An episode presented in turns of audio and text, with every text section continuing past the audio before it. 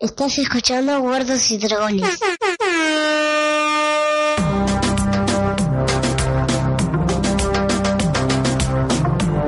Muy bien, amigos, bienvenidos a la segunda entrega oficial de Wargos y Dragones, el podcast en el que vamos a hablar sobre el segundo episodio de la séptima temporada de Juego de Tronos llamado Stormborn o Nacida de la Tormenta. Nacida porque hace referencia a, a Daenerys Targaryen. ¿Cómo estás, Pau?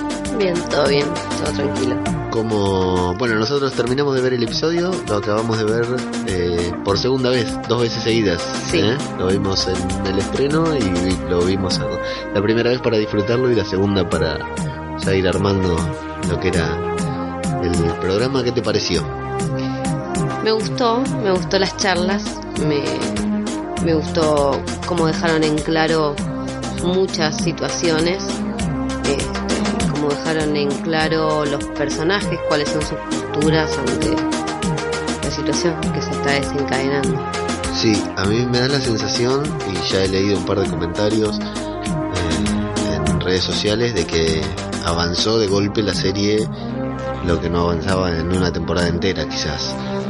Un solo capítulo, o sea, de- del capítulo pasado, el último capítulo dio, hubo muchos comentarios de, de que como que la gente esperaba más porque fue todo un, un mostrar en dónde estaban las piezas, en dónde estaban los jugadores, qué iba a hacer cada uno, y en este, de golpe, se disparó todo, o sea, se cruzaron todas las tramas que durante siete temporadas se mantuvieron, durante seis temporadas se mantuvieron sin, sin cruzarse, sin contacto, sin conocer la presencia una de la otra, como por ejemplo, bueno, la primera en, en Roca Dragón, que ya ni bien arranca la serie, tenemos el título de, ni bien arranca el episodio, tenemos el título del episodio que se llama Nacida de la Tormenta, tenemos un Roca Dragón oscuro, como el de Stannis, tan luminoso, tan soleado que era en la que nos sorprendimos de verlo en la última en el último episodio, en la última escena del último episodio.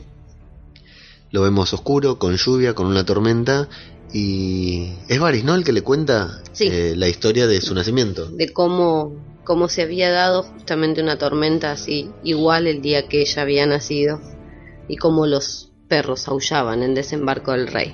Y Khaleesi estaba eh, indispuesta ese día. Porque ya de movida, ni bien, ni bien le está comentando eso Varys, ya le salta diciéndole me encantaría recordarlo como si cualquiera de nosotros recordara el día de nuestro nacimiento. Bueno, pero igual supongo que hace referencia, o sea, vos sabés cómo fue el día de tu nacimiento. ¿Por qué? Lo sabés. Porque me lo contaron ¿Quién? mis padres. Claro. A eso va Daenerys cuando dice me encantaría saberlo, a cuestión de, de, de- de me encantaría poder haber tenido eh, esa normalidad que tiene cualquiera en donde todo el mundo sabe cuándo fue y cómo fue que nació, porque todo el mundo, no todo el mundo, tu madre y tu padre se meten en la cabeza recordarte ese día una y otra vez. Y están en la sala de guerra donde terminó el capítulo anterior cuando Daenerys dijo comenzamos y o dijo comenzamos y se largó a llover o siguen ahí todavía desde que era de día y había sol hasta que es de noche y está diluviando. Eh, Tyrion, Varys y Daenerys. Daenerys diciendo que Y gusano gris. y Gusano Gris sí que está atrás como un inmaculado. Y mi Sunday también anda por ahí. Eh, sí, está, Está ahí atrás. Sí, sí, bueno, pero no, no aportan. Bueno, Varys recuerda todo eso y Daenerys habla de Viserys, de su hermano. Dice que si tuviera el ejército y los dragones ya hubiera invadido Desembarco del Rey, ya lo hubiera tomado. Sí. A lo que Tyrion le dice, una frase que luego ella va a repetir, que ella no está ahí para ser reina, de las cenizas De las cenizas, exacto. haciendo referencia a que podrían atacar y quemar todo desembarco del rey, pero no es la intención de, con la que Daenerys vivió toda su vida y con la que llega a Poniente, sino que ella pretende, en cierta forma, ganarse el trono de, el trono de hierro, ¿verdad? Y ahí, en medio de, de esa conversación, Daenerys eh, lo escucha a Varys a argumentar algo y comienza como a atacarlo, a, a juzgarlo, a cuestionarlo, porque él sirvió a, a su padre, al padre de Daenerys, a Eris, Sí. y sirvió a, A quien lo derrocó, a Baratheon. a Baratheon. Entonces empieza, empieza a, Daenerys lo que le dice es que si Varys estuviera acá, si, Viserys.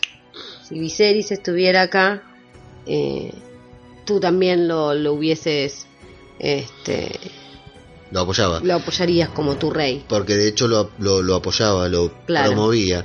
Cosas que no sé si, si a mí se me escaparon, nunca supimos o qué, pero bueno, se da a entender que Varys estaba Metido en la unión con los Claro. En todo. Claro, porque ella le dice que, que la, que la la vendieron. como si fuera un- una yegua, ¿no? Dice, no sé si dice una yegua, un caballo, pero yegua Sí. le, le queda bien, ¿no? Esa actitud que tiene. Y entonces, bueno, como que Varys sirvió a un rey, después sirvió al que lo derrocó y se estaba preparando para derrocar al, a, a Robert. Claro, sí, no solo es que sirvió a Baratheon, sino que ayudó a Baratheon a derrocar a... Eso es lo que quiere decir Daenerys. Y Como que cambia de rey según como le dé el sol. Y, y Varys estuvo muy bien explicándole. sí, igual primero Tyrion quiere interceder. Sí, Dos quiere veces a- como cambiar el tema y decir, bueno, bueno, sigamos con Una vez cambiar el tema y otra vez hablar de la... di- Dice que Varys demostró fidelidad Sí, Y ella dice que todo lo contrario, porque lo que demuestra es que como que se vende al mejor postor. claro. Y ahí es donde viene el gran argumento de Varys, que cuenta su historia de vida prácticamente, Que ya la sabemos porque ya la contó 25.800 veces en lo que va de la serie. que no era nada, que fue vendido como esclavo todo, y que Teni- contar que lo habían mutilado habían para sí. hacer... y que y que bueno, entonces eh, que él apoya al muy político todo, ¿no? Que apoya al que, que- que él no es fiel por a ojos cerrados, que eso él no se lo puede ofrecer, pero que él apoya al rey que cree eh, que con el que el pueblo puede progresar, el rey justo con el que el pueblo puede progresar. ¿Te parece muy de política argentina? ¿no? Sí. Sí, sí, a mí también. Acá mí hubiese también. hecho unos desfarajuste, Bari, que Sí, mamita. sí, no sabría quién apoyar. Y bueno, lo que está bueno también, cuando ella lo va apretando, me gustó.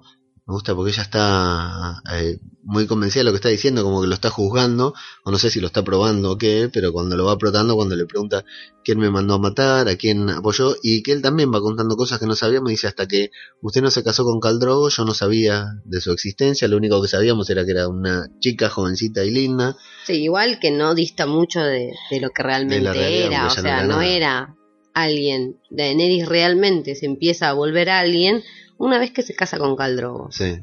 Y lo que hay es una frase muy linda de, de tanto de Varys como de Daenerys que él le dice que bueno, él le va a ser fiel porque sabe que ella es justa, que es que puede ser una buena reina para Es por eso que ahora la está eligiendo y que Claro, que espera que continúe. hasta el final de sus días que le va, la- no va a le va a dedicar su vida para verla en el trono de hierro.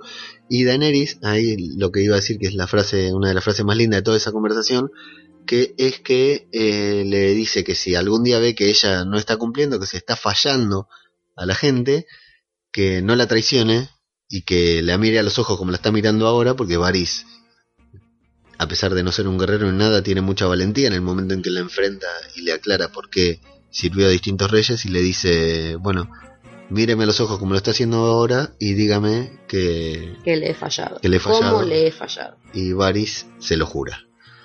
Y con eso queda zanjada la, esa brecha. Y golpean la puerta de Rocadragón. ¿Y quién aparece ahí en Rocadragón? En la gran ausente de la, de la temporada pasada. Esto es genial. Es genial porque estuvimos toda la semana pasada viendo cómo era que John iba a llegar a, Sí. a, a verla a ella, cómo se iban a unir, cómo iban, qué, quién iba a ser el, si iba a ser Sam. Sam, si iba a ser este, Llora desde Antigua. Nos cagaron a todos, apareció Melisandre ahí parada y dijo acá yo. Sí, aparece la nada. Yo me quedé pensando cómo sabe que Daenerys llegó a, a Rocadragón, todo. Pero Esas bueno, preguntas no se hacen se a una persona que tiene como referente al dios. Claro, vamos a ponerle que lo vio en el fuego, al igual que el perro, ¿no? Sí, que la mandaron por ahí. Para colmo, por las imágenes que había en los trailers, ahí podríamos decir que fue un, un falso spoiler, porque en los trailers nos la mostraban a Melisandre a caballo mirando desde lejos algo, y nunca vimos el viaje de Melisandre, directamente apareció en Bueno, pero quizás no es eso. No, no, por supuesto, sí, ya va a volver a pasar, no es una escena que no pasó, pero digo que yo esperaba verla viajando entre medio, quizás no sabíamos si se iba a encontrar con Ari o qué es lo que iba a pasar, bueno, no. Apareció directamente ahí en Roca Dragón, una noche de lluvia, Melisandre, y bueno, yo pensé que la que iba a aparecer era Kimbara, que era la otra sacerdoti- sacerdotisa roja, la que había aparecido allá en, En Merín. en Merín, pero no, no la borraron directamente de la serie.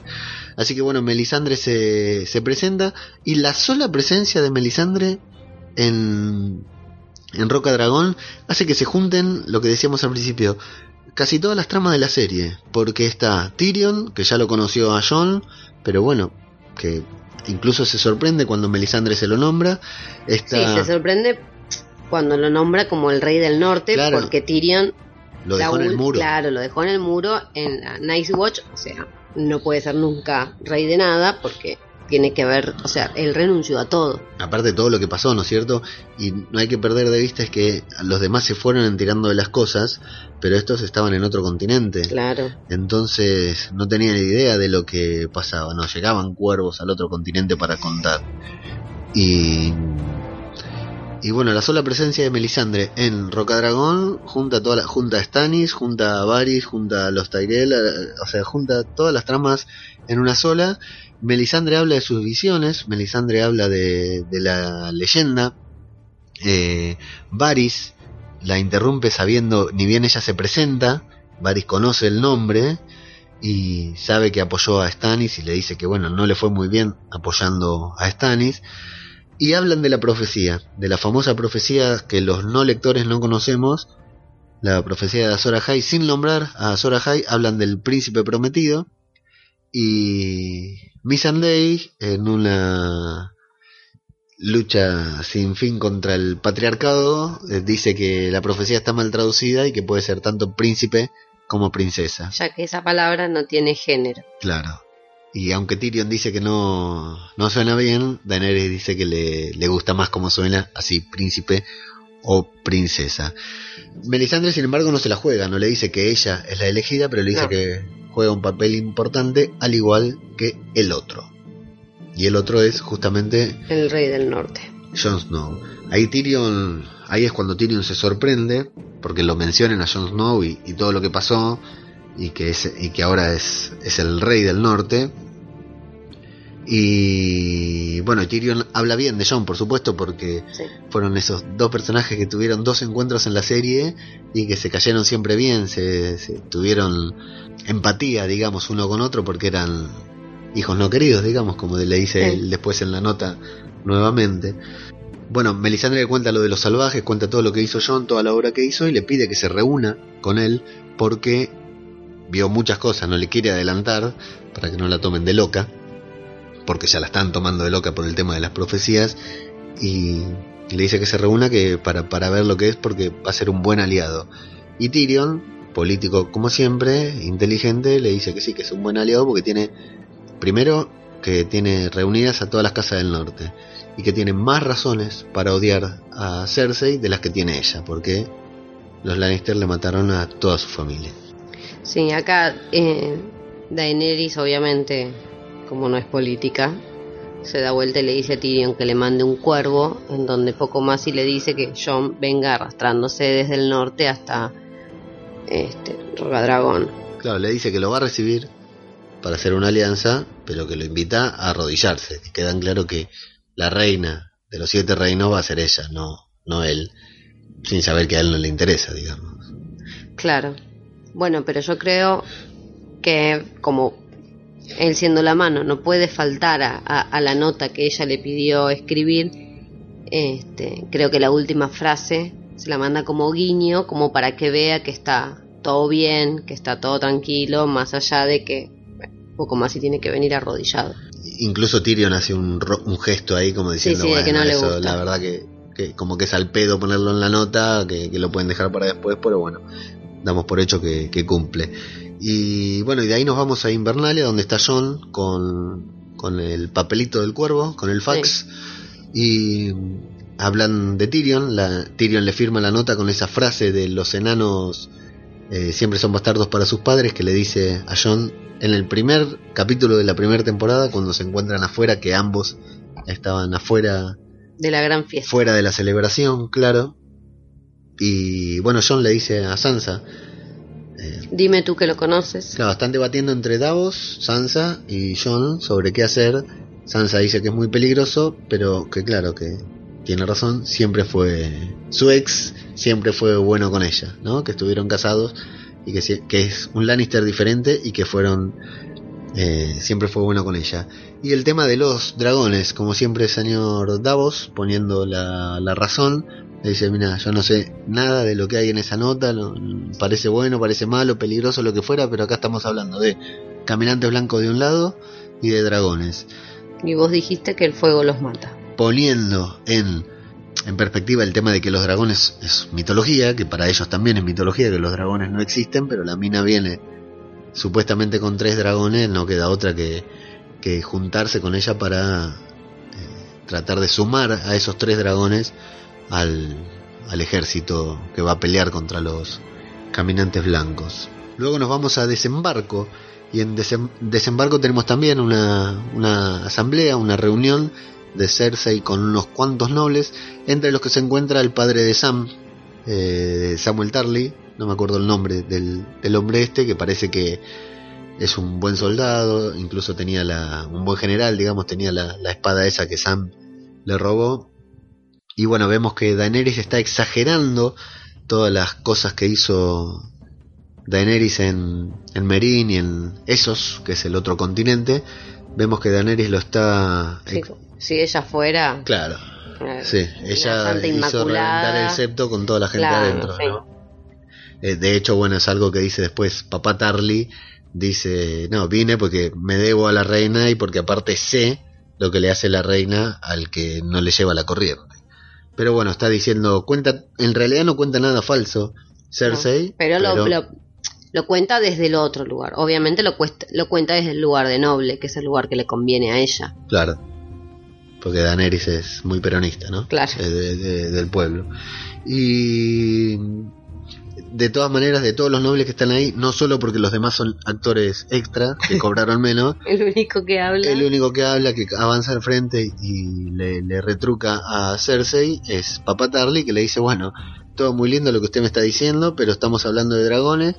¿Y qué tenemos pensado para enfrentar a dragones? Porque nosotros tenemos espadas, vamos, combatimos a- al, que, so- al que fuera, a los salvajes y, y- y todo. Pero ¿qué, ¿qué tenemos pensado para los dragones?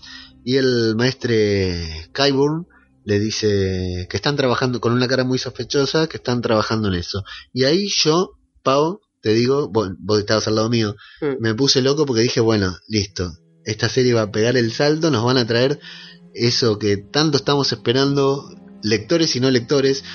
Bueno, el otro día me sorprendí porque esperando.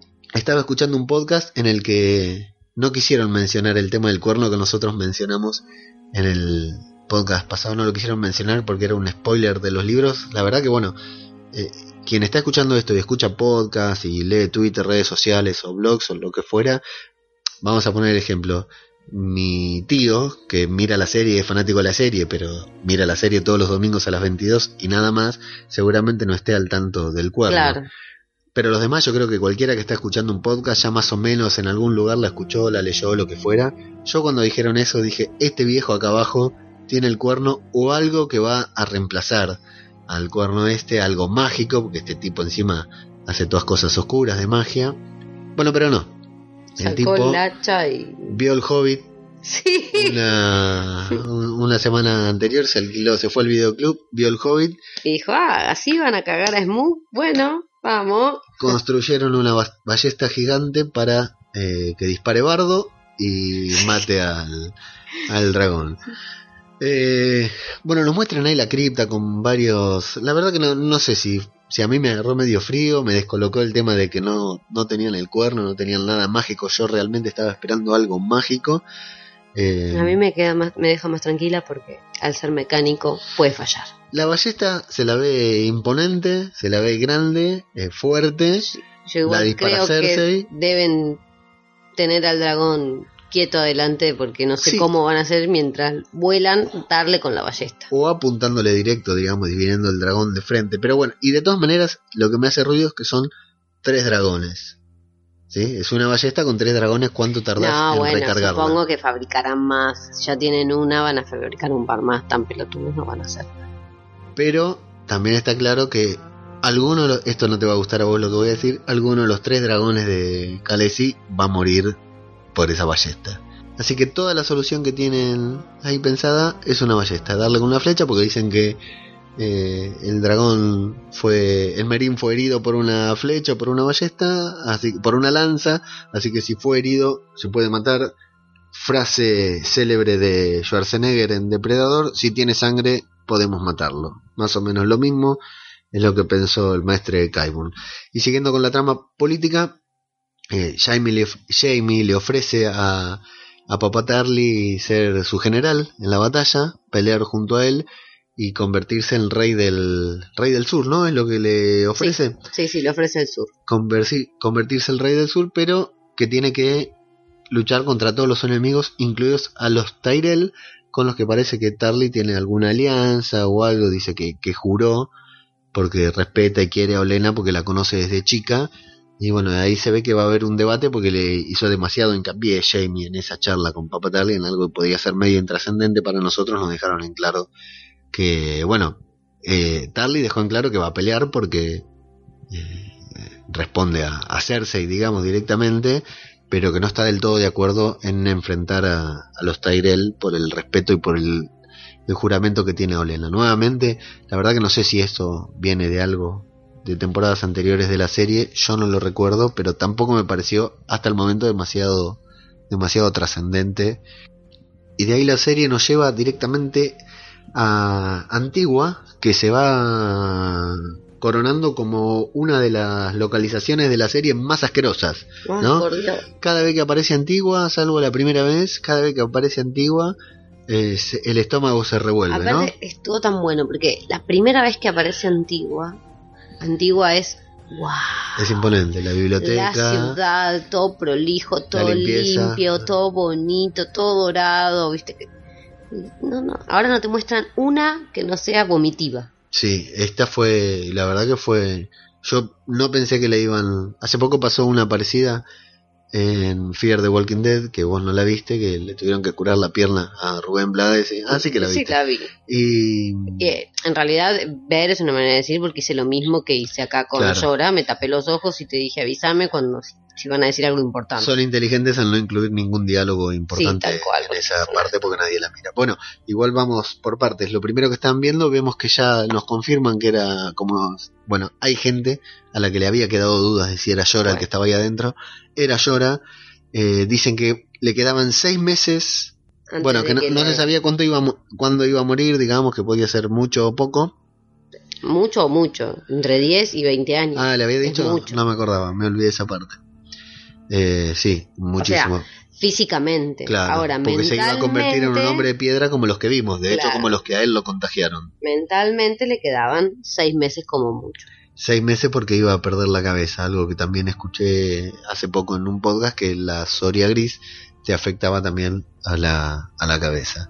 Y bueno, le dicen que se tiene que ir a Valiria, que si fuera un hombre común, se iba Ya a lo ir hubiesen a, mandado hace rato. a Valiria con los hombres de piedra, que es ahí a donde él se contagia, cuando la tienen que cruzar con Tyrion, en una, en una gran escena de la serie, de una temporada anterior.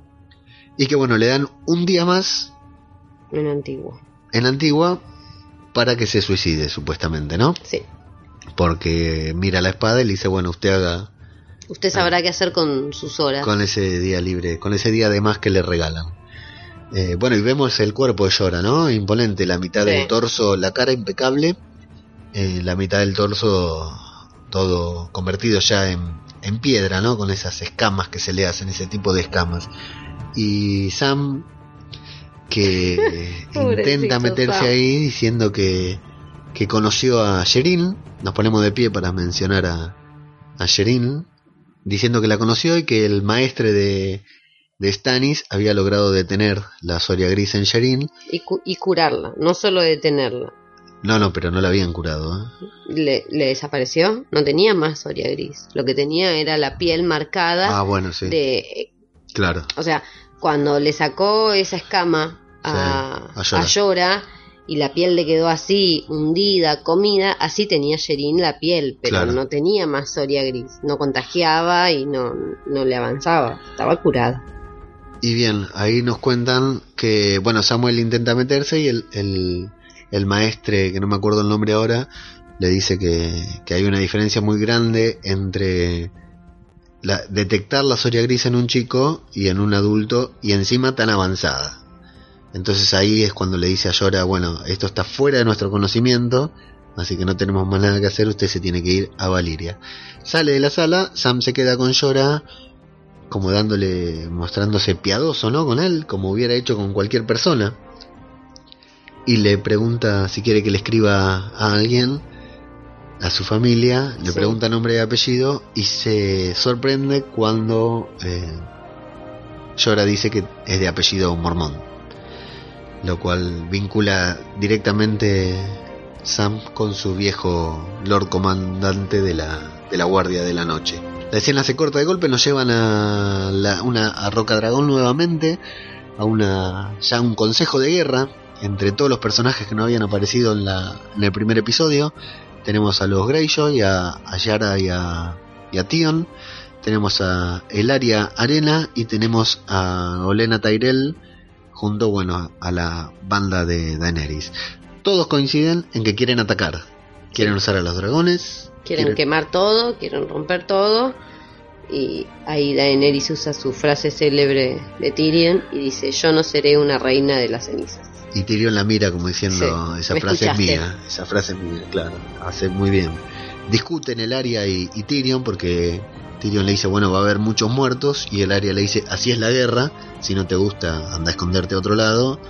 Y hacen referencia a Oberyn, nos ponemos de pie también para mencionar a Oberyn. Hacen referencia a Oberyn, le dice que lamenta que Oberyn haya muerto peleando por él. Sí, antes de eso, este, él le echa en cara la muerte de su sobrina. Ah, es cierto. Este, que, Es- le dice, aquí las guerras no, no se llevan adelante así o, o no Sí. vamos a matar niños. Nosotros por... envenenamos línea y le dice que era, que era inocente. Esa parte me sorprendió, ¿eh?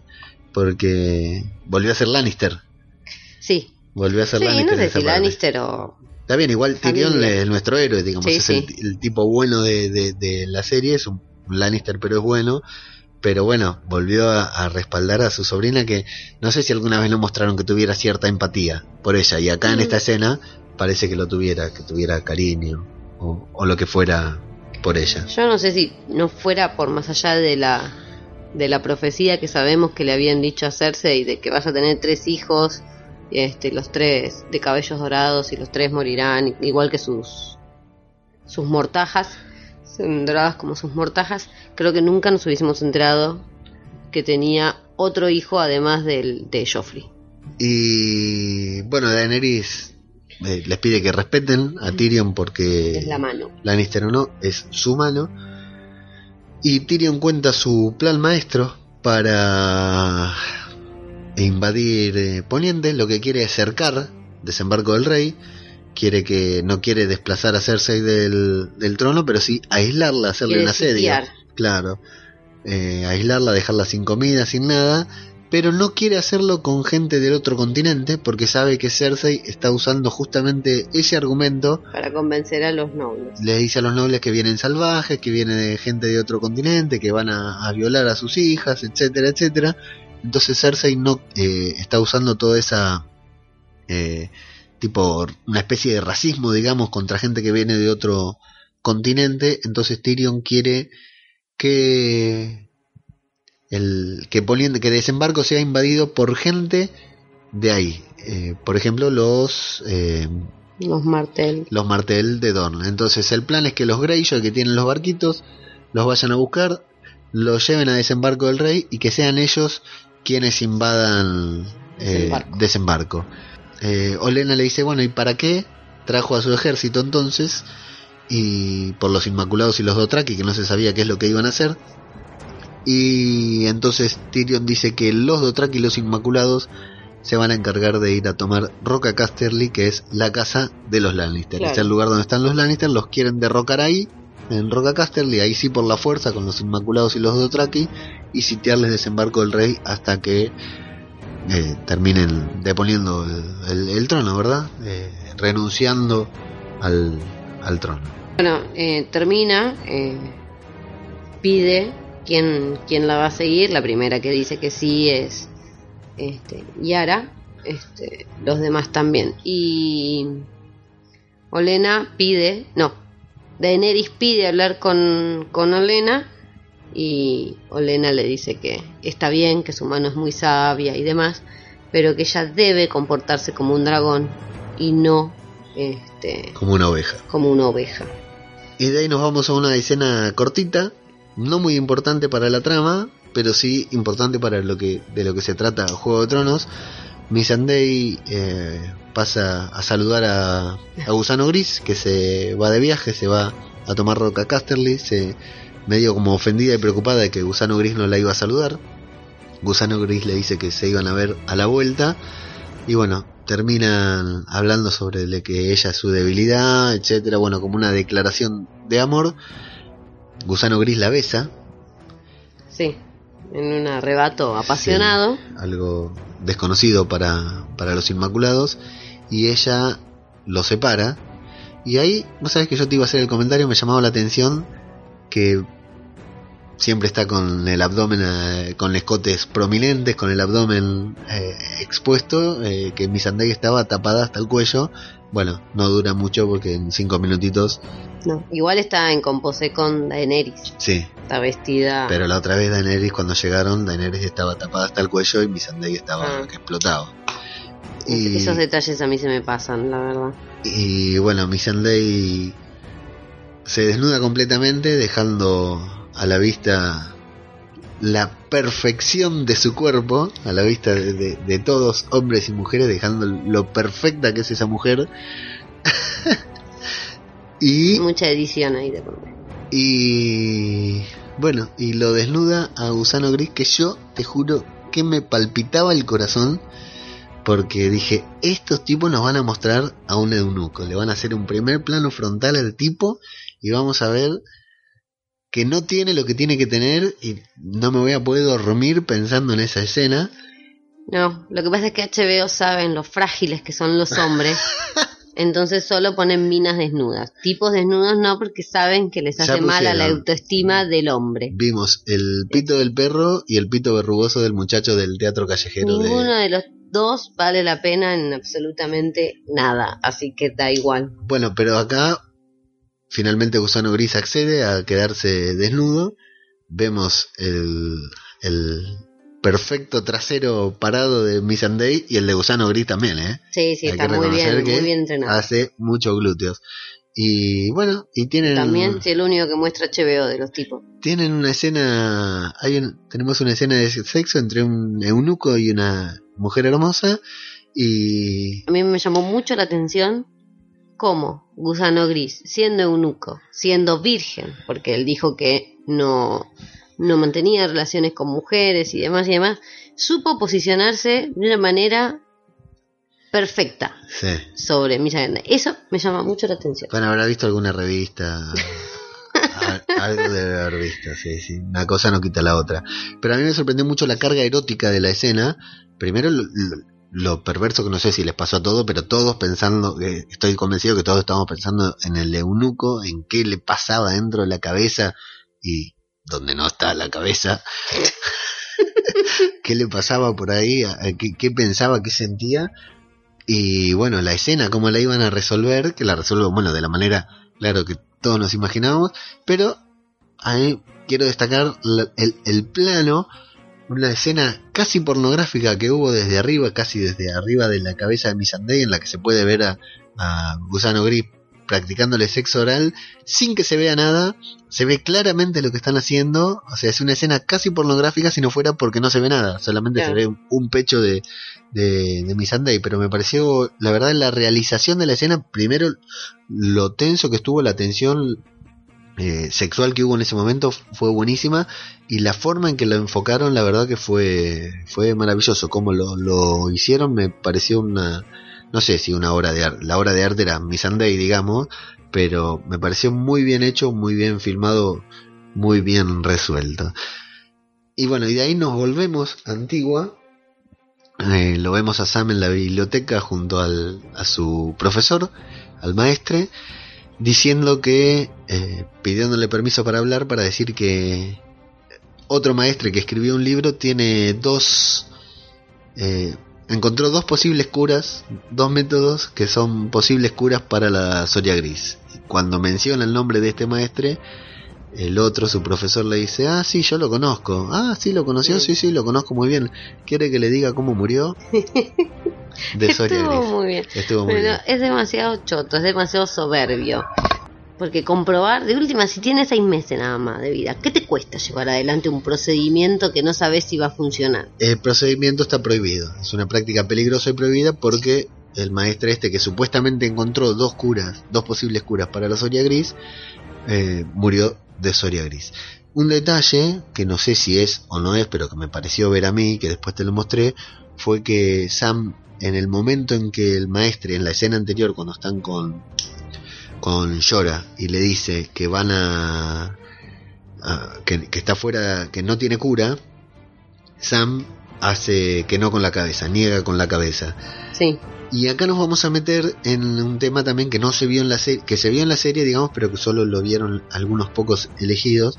En el momento en el capítulo anterior, en el que Sam agarra el libro y encuentra en el li- va pasando las hojas y encuentra que en Roca Dragón hay una montaña subterránea de Vidriagón, la página anterior, algún loquito de estos pausó la escena Hmm. Y vio que en la página anterior a esa hablaba de la cura de la soria gris, que la soria gris se curaba con vidriagón. O sea que es muy posible que Sam, cuando hace que no, en el momento en que el maestro le dice Llora que no, que la soria gris no tiene cura, es muy posible que ya haya leído esa página y que sepa que existe alguna cura de la soria gris, pero que no lo puede decir porque no puede quedar en evidencia que leyó el libro. que leyó el libro, que robó una llave para leer un libro que no tenía autorización de leer.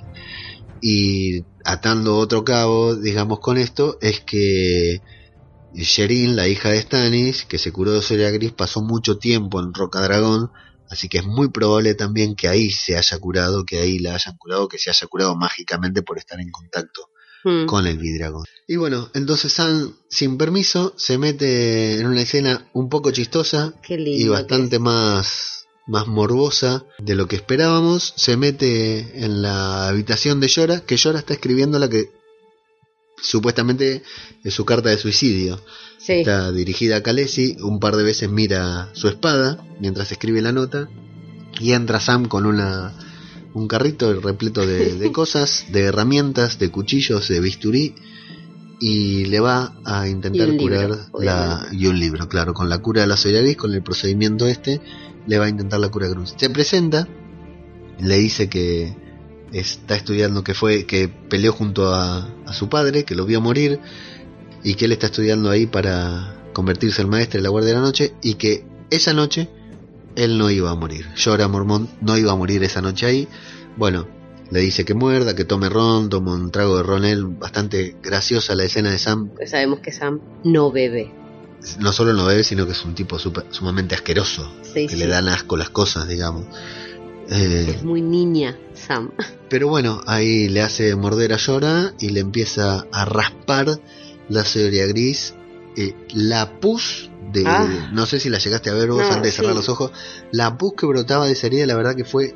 En realidad la vi mejor en la segunda vez, igual tuve que correr la mirada porque se me revolvía el sándwich de milanesa que me había comido.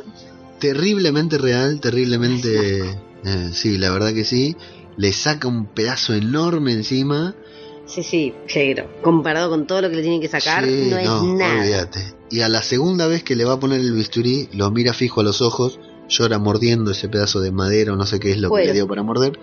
Le hace con los ojos que sí. Sam hace el gesto de hundir el bisturí y vemos hundirse nuevamente algo en un líquido viscoso, asqueroso, y ya no era la soria gris de llora, sino No. que era La comida que se estaba sirviendo en una cantina Sí. del norte. un, un cualquiera ahí en el norte que está hablando de los dragones de Daenerys. Ya se corrió la bola, esto nos dejan claro que se empezó a correr la bola. Que todos creen que desembarco va a sufrir un asidio, entonces este, estos dos que están hablando, ¿viste? Sí. Quieren llegar a desembarco antes de que De que quede de sitiado. que quede sitiado como para poder sacar mayor ganancia. Sí, sí, pues son de lo que hay, mercaderes claro. o algo por el estilo. Aria los está escuchando atentamente Sí, y se encuentra con su amigo a quien llama eh, pastel caliente. Pastel Caliente, el gordito simpático. Yo pensé que se encontraba con Gendry ahí, que iba a aparecer de una vez Sí, por con todas. un remo en la mano iba a aparecer. Sí, pero no, no apareció, apareció el, el gordito, bastante más grande, igual de gordo. Mucho más gordito de lo que estaba, mucho más grande, Sí, porque acá tiene unos terribles rulos y prácticamente no tenía nada de pelo la última vez que lo vio Aria. Y ahí vemos que este muchacho la saluda súper am- sumamente amable, que está muy contento de haberla visto, y que Aria, ahí vemos lo que se convirtió en Aria. El debate que hubo en el capítulo pasado cuando se encuentra con Ed Sheeran y, y los otros soldados Lannister, que hablaban de que querían mostrarle a Aria un poco más humana.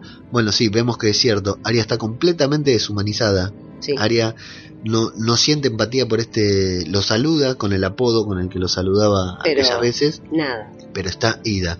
Come sin modales, eh, hacen un, como un pequeño chiste de que alguna vez hizo un pastel, que es el pastel de los Frey, digamos, de los pero que no. No se deja afectar por nada de lo que le dice el, el muchacho este. La vemos completamente deshumanizada, ninguna expresión en su rostro. Y acá hay que destacar nuevamente el trabajo de, de la actriz, el trabajo de Sí. Macy William, porque la verdad lo que ha crecido esta una chica genia. es increíble. El muchacho este le dice, bueno, pensé, no entiendo por qué te vas a desembarco del rey, pensé que ibas a ir al norte. Entonces Arya le dice, ¿para qué voy a ir al norte si están los Bolton? Y ahí se entera Arya, de que los Bolton están muertos, que no queda un solo Bolton sobre la faz de la tierra. y que murieron en manos de Jon Snow, del ejército de Jon Snow, El rey del norte. el rey del norte. Y el cambio de Arya ahí es dramático. No es tu hermano, le dice pastel caliente. Y a Arya se le vino el mundo encima. Arya volvió a ser una niña, volvió a ser una persona, se le llenaron los ojos de lágrimas, Volvió a ser un Stark. se conmovió y, y se fue. Se agarra, ahí hay una linda escena porque sale y le dice, eh, se ve que los que iban para desembarco del rey van para un lado, sin decir ella, bueno, me voy para el norte, eh, mira hacia dónde van los que van para el desembarco y, y encara con su caballo hacia el otro lado. Pero bueno, es muy bueno ahí el cambio de área, la humanización que sufre de golpe, la verdad que es un es. gran trabajo actoral de Macy Williams. Y bueno, hablando del norte, volvemos a Invernalia, donde está John reunido con los... No, John primero recibe el cuervo de parte de Sam, en el que le avisa del vidriagón. Entonces reúne a toda la gente del norte, a todas las familias, y empieza a decir que se tiene que ir a, a Roca Dragón. Habla de los dos fax que recibió. Sí. El de Sam sobre el vidriagón y al mismo tiempo el de Daenerys desde Roca Dragón. O sea, Sam le avisa que en Roca Dragón hay vidriagón y al mismo tiempo eh, John recibió una invitación para ir a, a Roca Dragón. Bueno, hay debate porque los Targaryen están mal vistos, son... No, esa parte, cuando dice, eh, no se puede confiar en un Targaryen, Sí. le están hablando a un Targaryen. Es cierto, no es lo había pensado. Lo más, No es lo había lo pensado. más. No me levanté a aplaudir estaba muy cómoda sentada. No lo había pensado, es cierto. No pensé en eso en todo el capítulo. No, no, es, es la gloria. Vamos, John, vamos. Bueno, Yo te ahora banco. y ahora lo que estoy pensando también es que Bran va a llegar o no, no sé, no llegó el cuervo del Castillo Negro, no llegó. Bran va a llegar No. y o sea que falta todavía para que Jon y Daenerys se enteren de esto. Porque no hay ni miras, o sea, Jon ya se fue de Invernalia, no lo dijimos todavía, pero Jon ya se fue de Invernalia Sí. al término de este capítulo y Bran todavía no llegó. Y los cuervos ya llegaron, los cuervos con los mensajes y no recibió ningún mensaje de, de Ed avisándole que está su hermano ahí, así que falta para que Jon se entere que es un Targaryen, es cierto, no lo había pensado. Así que bueno, Sansa, por supuesto, bueno, vemos, volvemos a ver que no se hablan en privado entre ellos, porque Sansa se entera en la misma reunión en la que se enteran todos de que Jon se va a ir al... a Igual lo hizo a propósito. Porque Davos sí estaba al tanto. Sí, Yo lo hizo a propósito porque sabía que en cuanto le dijera a, a Sansa que se iba a ir a ver a Daenerys, eh, iba a ser una discusión eterna en donde no tenía sentido porque ella había tomado una decisión, entonces no tenía por qué consultárselo a ella. Se lo informó como al resto y listo. La, la sorpresa en esa escena es que Lia- incluso Liana Mormont Es está, en, sí. está en contra de, de que John se vaya y lo dice adelante de todos. Así como ya dos o tres veces salió a defenderlo delante de todos, esta vez le dijo, necesitamos al la, el invierno llegó y necesitamos al rey en casa. Pensamos, el rey del norte en el norte. Y bueno, eh, John dice que a lo que hace hincapié es que ellos lo coronaron rey, aunque él no quería ser rey, nunca quiso ser rey, que eso es cierto, que aceptó porque esa es su, su casa y que los obstáculos están siempre en su contra. Y que los obstáculos son grandes, que ellos no lo saben porque no vieron a la Guardia de la Noche. Y que ellos lo que necesitan es aliados. La guardia de la noche, ¿no? A los caminantes blancos. Sí, sí, pero le- él los, los menciona como la Guardia de la Noche. Eh, Mm, mira. no, estoy equivocado. Sí, sí, se me Mm. cruzaron las palabras. Eh, sí, él lo que dice es eso, es que la gente, que estas personas siguen hablando boludeces porque no vieron al Rey de la no, Noche, no a los caminantes blancos. Exactamente. Entonces él sabe, bien, no importa si con quién nos tenemos que aliar, lo que fuera, no solo necesitamos gente, que es lo que le dice Davos antes, ¿cuántas, si, si los caminantes blancos cruzan el muro, ¿tenemos suficiente gente? No, no, No. tenemos, necesitamos ejército y si vienen con tres dragones, mucho mejor. Claro. Y esto es ejército, dragones y vidriagón. O sea, no hay ninguna razón para que John no, se vaya, porque ¿para qué se va a quedar? Daenerys. ¿Para qué se va a quedar a morir ahí? Sansa le dice que mande un mensajero Sí. y John le dice que ella es una reina, Solo un rey puede convencer a una reina. así que asume nuevamente su papel de rey, dice que se va a ir y que va a dejar Invernalia en buenas manos. Sansa, desconcertada, pregunta en manos de quién y John le dice en las tuyas. Eres el único Stark que queda en Invernalia. La obligación es tuya. Y bueno, entonces ahí Sansa que estaba insistiendo en que no se vaya, en que no se vaya, dice, bueno, Salí ahora, le dice. mejor, claro, ¿cuándo te vas? ¿Salís ahora o, o ya? John se va a la cripta Sí. a Ah. saludar a papá, Sí. a papá Ned, vemos ahí, un- nos ponemos de pie nuevamente para saludar sí. a Ned Stark Necesito que alguien le informe a ese chico que es su tío. y lo vemos a Meñique ahí en la cripta, En la hermosa escena que nos mostraron en el ya habíamos primer visto el tráiler. tráiler, claro, cuál era el momento en que Meñique, en que Meñique era ahorcado y puesto contra la pared por John. Y bueno, vemos que Meñique dice que él fue quien trajo los huesos. Sí, por de pedido Ned. de Tyrion. Ah, por pedido de Tyrion. Que lamenta la muerte de Ned porque era un buen tipo. Que era muy distinto a él, pero que ambos amaban mucho a Catherine. Y ahí las bolas al plato. a John no le importó tanto que diga No. eso, porque claro, Meñique le dice, vos no le caías bien, se equivocó mucho con vos, mirá, ella apoyó a tu papá, apoyó a tu hermano, pero el rey en el norte sos vos. Y ya John dice, bueno, este me está me está queriendo manipular, me está queriendo meter cosas en la cabeza y le dice Tú no perteneces aquí. que no se sabe si le habla del norte o de la cripta. En cual- de cualquier forma, el tipo está desubicado. No sé qué hacía ese tipo en la cripta, cómo entró, quién lo dejó pasar. Es la cripta de la familia. Claro, no tenían por qué estar ahí en un momento íntimo, en un momento tan, tan, en un lugar tan, tan sagrado.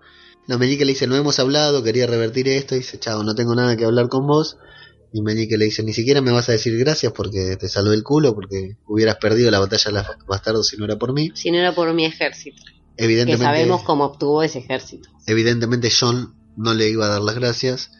Entonces Meñique le dice, eh, amaba a tu madre, amo, amo a tu hermana tanto como amé a tu madre, y ahí John hace un gesto, estando de espaldas, hace un gesto como que no le gusta nada, y reacciona, y lo pone contra la pared, lo ahorca de una manera muy fuerte, y bueno, le dejan claro que no toque a Sansa, porque si la toca, él mismo lo va a matar. Y vos decís que ahí Meñique de todas maneras sonrió, que le gustó la reacción, Sí, que le gustó haber provocado algo en John. Sí, sí. eh, no sé para qué lo va a usar, pero como que le encontró el detonante. Probó por todos lados y me parece que, que, que encontró el detonante. Igual no es muy difícil, sabemos que a John por ese lado lo tiran seguro. Y previamente habíamos visto a Meñique sonreír cuando John dice que va a quedar Sansa como Sí. a cargo del norte. Meñique Sí. había sonreído como Como la que era el tiene, momento. Claro, en la palma de su mano. Eh, así que John se va. Por eso lo- festejé que estuviera junto a ella. Es Brienne. Bien. La vemos partir a, lo vemos partir a John con Davos, despedirse de, de Sansa desde el balcón, a Meñique contracturado, ¿eh? que queda con una contractura en el cuello y mirando partir a- al Rey del Norte y mirando desde abajo a Sansa. Eh, a mí me dio no sé qué, ¿eh? porque esas despedidas en Invernalia a veces son demasiado largas o Sí. eternas. Cuando alguien se va de Invernalia y, y saluda, dice chao, nos vemos pronto, a veces No regresa. no vuelven a verse nunca más. Está emprendiendo un viaje largo, John. Yo me puse a pensar cuánto... Está bien que en esta temporada las distancias se acortaron, todos están viajando más rápido que en otras temporadas en las que no dejaban de viajar, pero en tiempo real, digamos, en, distancia real debe haber una distancia grande que tenga que recorrer John para llegar a, a Roca Dragón. Y bueno, y vemos a, a Arya en el bosque muerta de frío, como que no estaba preparada para irse al norte, al frío, digamos, estaba más pensando en irse al sur con su caballo, el caballo con miedo. Yo me temía si se iba a encontrar con el perro o con quién se iba a encontrar y como siempre vos lo dijiste antes. ¿eh? Sí, era lógico, el caballo no teme a la presencia de otro ser humano, sino a la presencia de un depredador. Así que era obvio que iba a aparecer Así algún que lobo. se encuentra con una manada de lobos que está liderada por eh, un guargo que es Namiria, o supuestamente es Namiria. ¿Namiria era? Sí. Nimeria. ¿Nimeria? Bueno, Nimeria. Supuestamente en los libros es- permanentemente se habla de una manada de lobos dominados por un guargo, liderados por un guargo que andan haciendo destrozos por ahí, por todos lados. Y que bueno, esa supuestamente es, ¿cómo dijimos que se llamaba la guargo? Nimeria Nimeria. quien no aparecía desde la temporada 1, digamos. Yo la verdad Sí. no la recordaba y bueno, ahí está. Parece que la van a atacar, Arya tiene miedo hasta que la reconoce, le habla, le dice, Nimeria soy yo, soy Arya, vuelvo al norte, ven conmigo. El guargo, la guargo, Deja de, de estar a la, a- la defensiva, deja de estar en postura de, de- de atacar. Este, deja de mostrar los dientes, la Sí. mira fijo a los ojos y le dice, bueno, la mira fijo, como buscando a alguien que no encuentra. Claro. Y ahí termina, ahí se va. eh, la, la, la Guargo se da vuelta junto con toda la manada. Y Arya dice una frase. Le dice, No eres tú. no eres tú. Entonces, ¿a quién le dice no eres tú? Le dice no eres tú a Nimeria, como diciendo, ah, no era Nimeria, era otro Guargo. No, O se dice no eres tú a ella misma. claro. No era ella hasta el momento. Aparte se ve un cambio en, en Aria, en el momento de que le nombran a Jon, en el momento de que el norte volvió a manos de los Stark. Eh, y vuelvo a decir, para mí Nimeria buscaba a alguien que, que no estaba. Sí, en parte la, la sintió lo que fuera, pero no se convenció de irse por ella. Igual para mí se fue porque va a hacer una aparición triunfal en otro momento. En algún momento Arya va a estar en problemas y la va a salvar su guardo. Sí, Estoy- siempre y cuando Aria vuelva a ser Aria del norte y no la vengativa de... A girl, una niña, la Claro. chica. Así que bueno, y ahí nos vamos al final de a la última gran escena del episodio. Una habían mencionado que iba a haber esta temporada iba a haber una batalla naval muy grande y bueno, y se encuentran las dos flotas navales, se encuentran los Greyjoy buenos contra los Greyjoy malos. Tenemos a el área el área de arena a Yara Greyjoy y a Tion ahí tomando algún eh, tipo de bebida Greyjoy de las Islas de Hierro que a el área no le gusta mucho. Bueno, que empiezan a coquetear entre el área y Yara. Las dos escenas de, de sexo, de besos, las dos escenas calientes que nos mostraron en el tráiler transcurrieron en este episodio.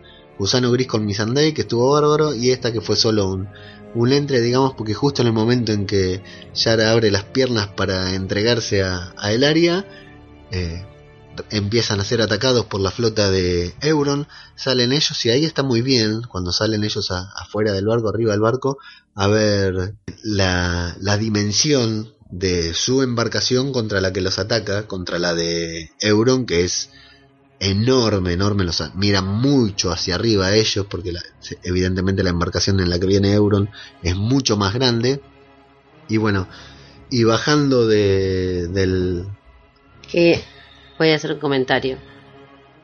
tiene la misma sombra que el barco de los Cocomora de Moana. Sí. Sépanlo. Es, es la, la invasión de los Cocomora de Moana, los que vieron Moana. eh, parece el momento en que dice Cocomora. Y ahí vemos que el- la embarcación de Euron eh, se acerca a la embarcación de los Greyjoy desde abajo, la rompe completamente y que bajan una especie de puente que tienen, no sé, desconozco completamente los nombres de estas partes de los barcos, bajan completamente y baja un sacadísimo Euron Greyjoy al Sí. límite de la sobreactuación, Demasiado. al No. límite de ser una parodia Sí, no, de no. algo, o sea, ver, la verdad que no, no, no, no le enganchan la vuelta parece a, a Euron, o sea, el personaje puede estar bárbaro, a mí en el, en el episodio anterior me gustó, pero en este cuando baja gritando me pareció descolocado, demasiado loco, lo que sí hay que reconocer, a, a nivel actuaciones estoy diciendo, después hay que reconocer que a nivel personaje, el tipo es el primero que baja, el que encara, y eso me parece siempre bueno de, de los personajes así malos, digamos que baje primero él a, Sí, a pelear contra los demás y todo, está bárbaro. Bueno, hay una pelea, una batalla linda, sangrienta, donde hay cañonazos, espadazos, muertes, sí. sangre por doquier, lindas peleas con espada. A mí me dejó medio frío, digamos, no, no sé si no me lo esperaba, venía muy fuerte el capítulo en cuanto a los diálogos, en cuanto a las cosas que iban pasando. Sí, yo no me esperaba una batalla así de esa magnitud. No. Igual por los comentarios de la temporada del capítulo pasado, mucha gente esperaba una batalla en el episodio anterior. Y bueno, hay que reconocer que son siete capítulos. Tiene que haber batallas, digamos. eh, Es Sí. una serie de, de batallas. A mí igual me dejó medio frío, no sé si porque no tenía empatía por ninguno de los que estaba ahí peleando. Ninguno, el que, imagínate que el que más empatía le tenemos, le tenía era a Tion, que es una porquería de personaje Sí, no. ahora uno simpatiza con él to- por todo lo que le pasó y por cómo se redimió, pero la verdad que no me dice nada. Y ahí vimos a... a- bueno, hay toda la batalla. Escuchamos primero a la serpiente de arena hablando abajo pavadas, como siempre, de lo que van a hacer Sí. cuando lleguen a desembarco. Una de las tres serpientes de arena, la más linda, la que le mostró las tetas a, a Brom, se va a proteger a su madre, a Elaria. No la protege nada, pelea muy bien, pero no la protege nada. Las toman eh, como prisioneras. Sí. Ahí, por si había alguno, alguna persona con problemas cerebrales o algo, viendo la serie, nos dejan en claro que eh, el área cuando la toman prisionera dicen, bueno, mátenme ahora, mátenme ahora, mátenlos ahora. Y Terminen esto. uno de los piratas de Euron le dice que no, que no la va a matar porque... Bueno, solamente le dice que no, como para que nosotros entendamos de que eran un trofeo. Y por último, luego de pelear con Yara, Euron eh, agarra prisionera, la agarra prisionera a su sobrina Sí. Y lo mira a Tion, que estaba peleando muy bien, Tion estaba peleando Sí, con sí, todo. sí, sí, estaba pleno. Lo increpa que venga por él. Y Tion se va a la mierda. Claro, porque Tion lo que ve es que están mutilando a, a otras personas, le ve que le están sacando los dientes, que Sí. le están sacando la oreja, no sé a otro que le están sacando qué, y vuelve a ser hediondo por un segundo, porque recuerda todo lo que vivió él con, con Ramsey, y se tira al barco, salva su propia vida para después, y en una escena muy de eh, Leo DiCaprio, una actuación muy parecida a la de Leo Queda DiCaprio, flotando en el medio de la nada. queda flotando y nos muestran eh, toda la flota Greyjoy, que era la primer estrategia. Acá lo que tiene de, de Sí, significativo lo está- malo es eso. Que, que le echaron Era el plan por de Daenerys, tierra claro. uno de los planes de Daenerys. era el plan de, de Daenerys. Todo incluía lo que es la flota Greyjoy, así que bueno, se arruinó el plan de Daenerys, así que vamos a ver qué pasa ahora cuando se reúna con Jon. Así que así termina con una flota, toda una flota de barcos destruida, Las arpías colgando. serpientes de arena, ¿eh? las no. perdón, las serpientes de arena, la madre de las Sí. arpías eran los de Merin. Una se fue a trabajar a, a Iron Fist, así que sabíamos que no iba a andar bien en esta temporada.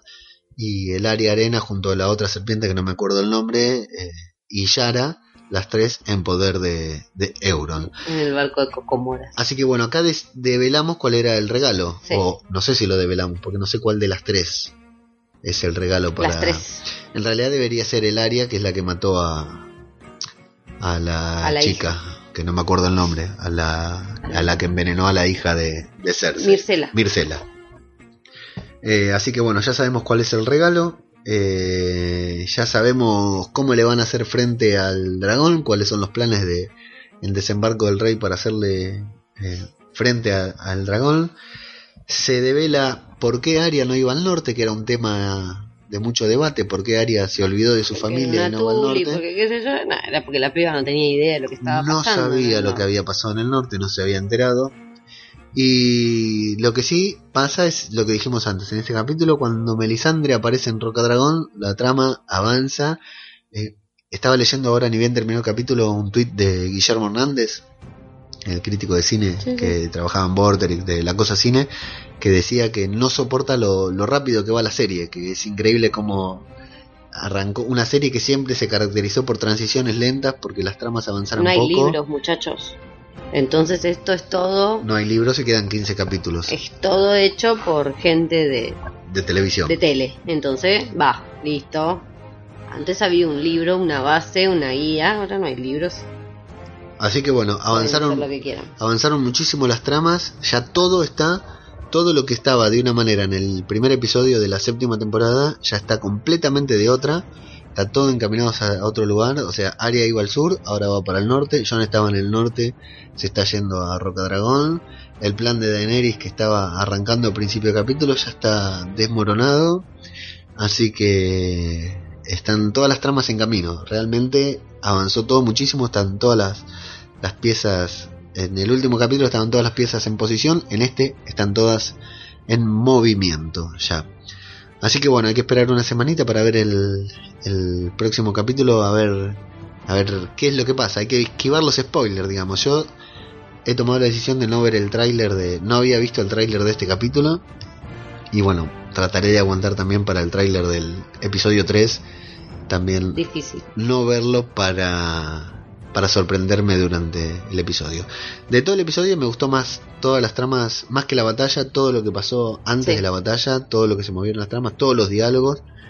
Eh, y la batalla, bueno, estuvo linda, entretenida, pero la verdad no me dejó nada, pero bueno, supongo que, que será un pequeño adelanto de lo que podemos llegar a tener más adelante de la temporada, suponiendo que haya otra otra batalla. Así que bueno, la semana que viene, luego de ver el episodio, nos estaremos encontrando nuevamente acá. Ya no vamos a ser tan rápidos para grabar porque bueno, ahora estamos aprovechando que tanto vos y los nenes están de vacaciones de invierno. La semana que viene tendremos que encontrar el tiempo, entre otras cosas. Ahora estamos grabando Sí, porque Eh, la semana que viene, en la madrugada de lunes. y por casualidad me quedo hasta las 3 de la mañana para Sí, sí, ya no vamos a estar en las mismas condiciones, ni vos ni yo. Así que bueno, eh, antes que nada agradecer a todos los que escucharon, a todos los que le dieron like al, al episodio, a todos los que lo compartieron, lo agradecieron y nos comentaron por tanto por privado como en público.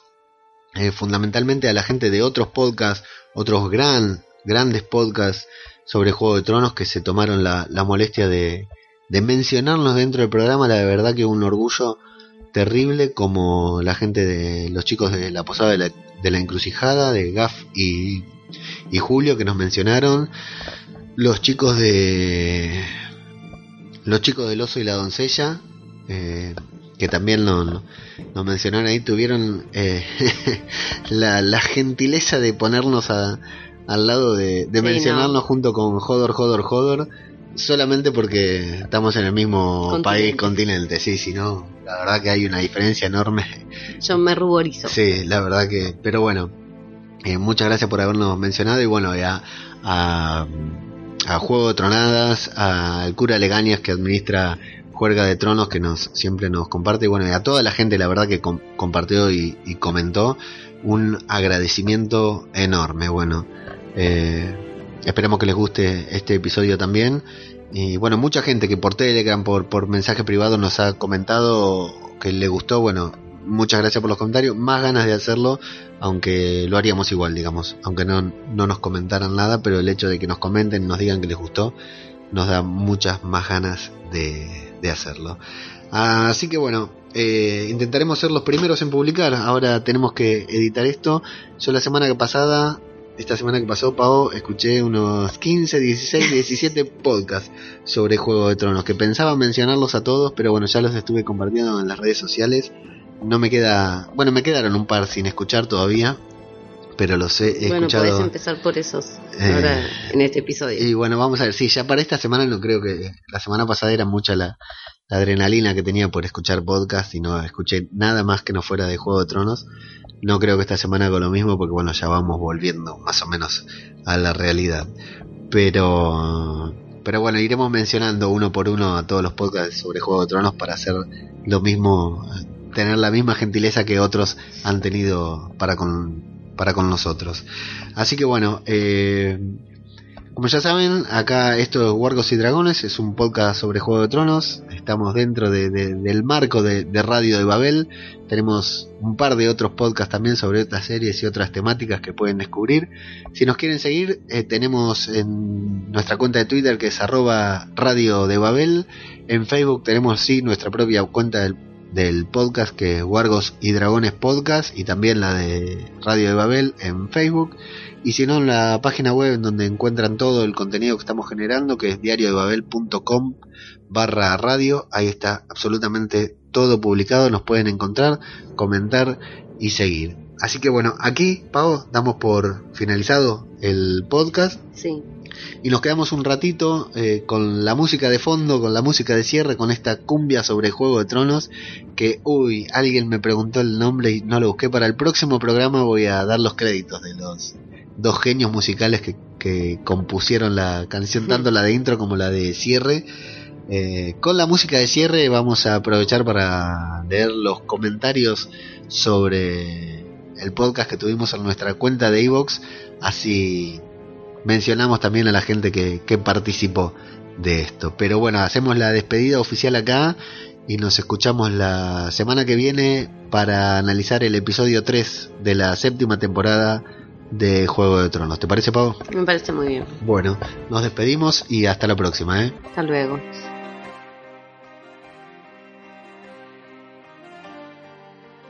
Y vamos con los comentarios de Evox.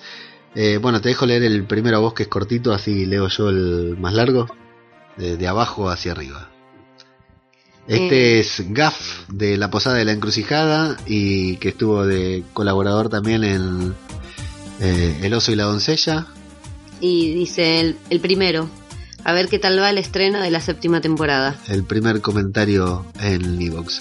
El segundo es del señor el cura Legañas, ¿sí? el administrador de Juerga de Tronos, ese, esa cuenta de Twitter y Facebook que difunde absolutamente todos los podcasts que sobre Juego de Tronos hablados en español. Dice, enhorabuena a Leo y Paola, buenísima review del capítulo sobre la conversación de John y Sansa.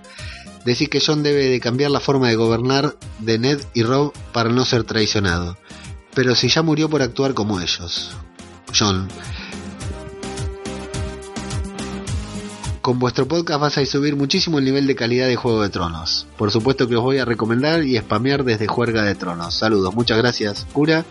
Nos vamos con En el mensaje de Karel Karel que escribe desde México. que dice, me encantó el programa, Leo. Qué terror después de ver el ejército de los caminantes blancos, empiezo a perder la esperanza. Qué grande Eliana Mormont, un saludo a los dos y con este programa la temporada de podcast de GOT queda oficialmente inaugurada. Y tenemos un largo mensaje de Alcaucil Ratoncita de acá de Buenos Aires que dice buenísimo, me gustó mucho este análisis, aplauso y saludos para ambos. No me gustó Euron, el Euron de la primera temporada, vamos a ver qué opina del de- Euron del primer episodio, vamos a ver qué opina del segundo. Lo vi muy parecido a Floki, que también tiene su humor ácido y hace barcos, y para ver a Floki me voy a ver Vikings. Por mi lado, no había pensado en Llora como nexo entre John y Danny, más que nada porque se lo ve más descascarado que antes, y eso que no lo habíamos visto todavía. No creo que esté curado, pero sí. Danny está en Dragonstone y Sam le dice a John que hay Dragonglass en Dragonstone, como que se van a encontrar. Cuando sea grande, quiero ser como Liana Mormón. Hasta la semana que viene. Eh, tenemos un- el mensaje de Doc Este es Doc también, que tiene muchos podcasts, el desván de los Adams, y encuentran todo, su, todo el contenido que ge- genera en Mockingbird Universe. Busquen Mockingbird Universe y van a encontrar todos los podcasts. Es un subidor compulsivo de podcasts, Doc. Dice, hola Leo, genial, me gustó muchísimo eh, la forma de hacer el análisis, se me hizo corto, con ganas de más, nos oímos pronto. Cris Albalá, Cristina, dice, genial el análisis, a mí me gustó todo el capítulo, gracias por publicar tan pronto. Eh, tenemos una de Jimmy. Jimmy Jazz. Este, enhorabuena para el primer programa. Me reí con el comentario de Tyrion y las escaleras de Dragonstone. Cuando vienen visitas de afuera a casa los llevo a ese lugar y de y Se cagan en mí. y se cagan en mí, pero vale la pena subir todos esos escalones, pobrecito Tyrion. Bueno, os escuchamos en el próximo programa. Un saludo, chicos. Jimmy es de Dragonstone. Ella vive ahí en Dragonstone, no me acuerdo el nombre de la localidad, pero ella vive ahí, es de ahí. Qué lindo. El amigo Plisken, Misterios de Misión de Audaces, gran podcast, gran podcast sobre Juego de Tronos. Muy bueno, Leo y Paola, los primeros de la clase. Grandes, muy de acuerdo además en torno al desarrollo de lo que puede pasar en el norte. El mensaje de Camu, Camuí 666. 666. El regalo de Euron a Cersei es la captura de Yara y las serpientes de arena. Golazo. Sí, Metió golazo, sí, ¿eh? sí. La pegó derecho. Iván Joe Chávez, que es de México también, un compañero que conocimos hace poco, dice grande Leo, así que muchas gracias. Eh, Aker dice, qué rápidos, me ha gustado mucho, le seguiré escuchando. PJ Cleaner, te cuento que PJ Cleaner es, así como Doc es un subidor compulsivo de podcast, PJ Cleaner es un escuchador compulsivo de podcast. ¿Vos crees que yo escucho muchos podcasts? PJ Cleaner el otro día, hace poco contó que escucha alrededor de 40 podcasts semanales. ¿Y sabés qué le pasó a Cleaner esta semana? Estuvo colapsado porque se quejó de que no daba basta a, abasto a escuchar todos los podcasts sobre Juego de Tronos que había pero tuvimos suerte y llegó a escuchar el nuestro antes de, de dejar de escuchar podcast sobre Juego de Tronos. PJ Cleaner dice genial y duración correcta. A por otro, abrazos desde España. Intentamos hacer este más corto, por lo que veo no nos salió, así que vamos a ver qué pasa para el próximo. Sorianox dice, me encanta escucharte Leo, ahora que estás acompañado más aún. Puede ser que Arya mate a un soldado Lannister para coger su cara y así logra entrar en desembarco para matar a Cersei. Que bueno, ahora ya a ella no le interesa. Pasó de largo. Sería muy fácil, por eso no me cuadra. Algún imprevisto tiene que tener Arya. Un saludo para Argentina, seguida así y gracias. Bueno, eh, me olvidé decir que PJ Cleaner tiene varios podcasts, entre ellos series reality, eh, idiócratas aficionados, que los pueden escuchar también, los buscan en Evox, son muy buenos. Y Sorianox es el que tiene sonrisas y podcast, que hace el podcast junto a su hija cuando van a ver las películas infantiles. Y bueno, otro podcast que ahora vamos a mencionar, John Nieve 99. Este es un comentario en un podca- podcast de Juego de Tronos que nadie esperaba, pero aquí está. Me gusta la duración que tiene y lo bien que explicáis las posibles teorías. Seguid así, saludos. Un abrazo enorme a John. John tiene el podcast de La Verdad está ahí afuera, un podcast sobre los expedientes secretos X. Y Pajote Espeso, un podcast en el que analizan no sé qué tipo de películas picantes, pica- picaronas, le decimos acá de España, que a nosotros no nos llegan, junto también a, a Sorianox y otros tantos. Eh, Josel Peck, no, Sí, son indescifrables. Algunos apellidos, algunos nombres son indescifrables. Josel, Josel sería algo así. enhorabuena por el podcast, los conocí a través de los cracks de Misión de Audaces y, y no defraudaron. A partir de ahora tenéis un nuevo oyente. Muchas gracias, aunque le rea la pronunciación, pero... Eh, saludos desde Barcelona, postdata, estas versiones del God Team de inicio y el final son propias y o descargables. La del final me encantó por tenerla en mi, en mi smartphone. Bueno, eh, eh, acá estaba, viste que te dije, Sí. alguien nos preguntó por esta música que está sonando ahora. La vamos, la voy a poner en la descripción del audio para que ya quede y la, en el próximo podcast la voy a mencionar porque sí, la verdad que vale la pena tener. Es un tipo de música que a mí no me gusta, pero me parecía que tenía, tenía mucha onda para nuestro podcast. Así que bueno, nos vemos la próxima, Pau. Nos vemos. Hablamos, hasta Hasta pronto. luego.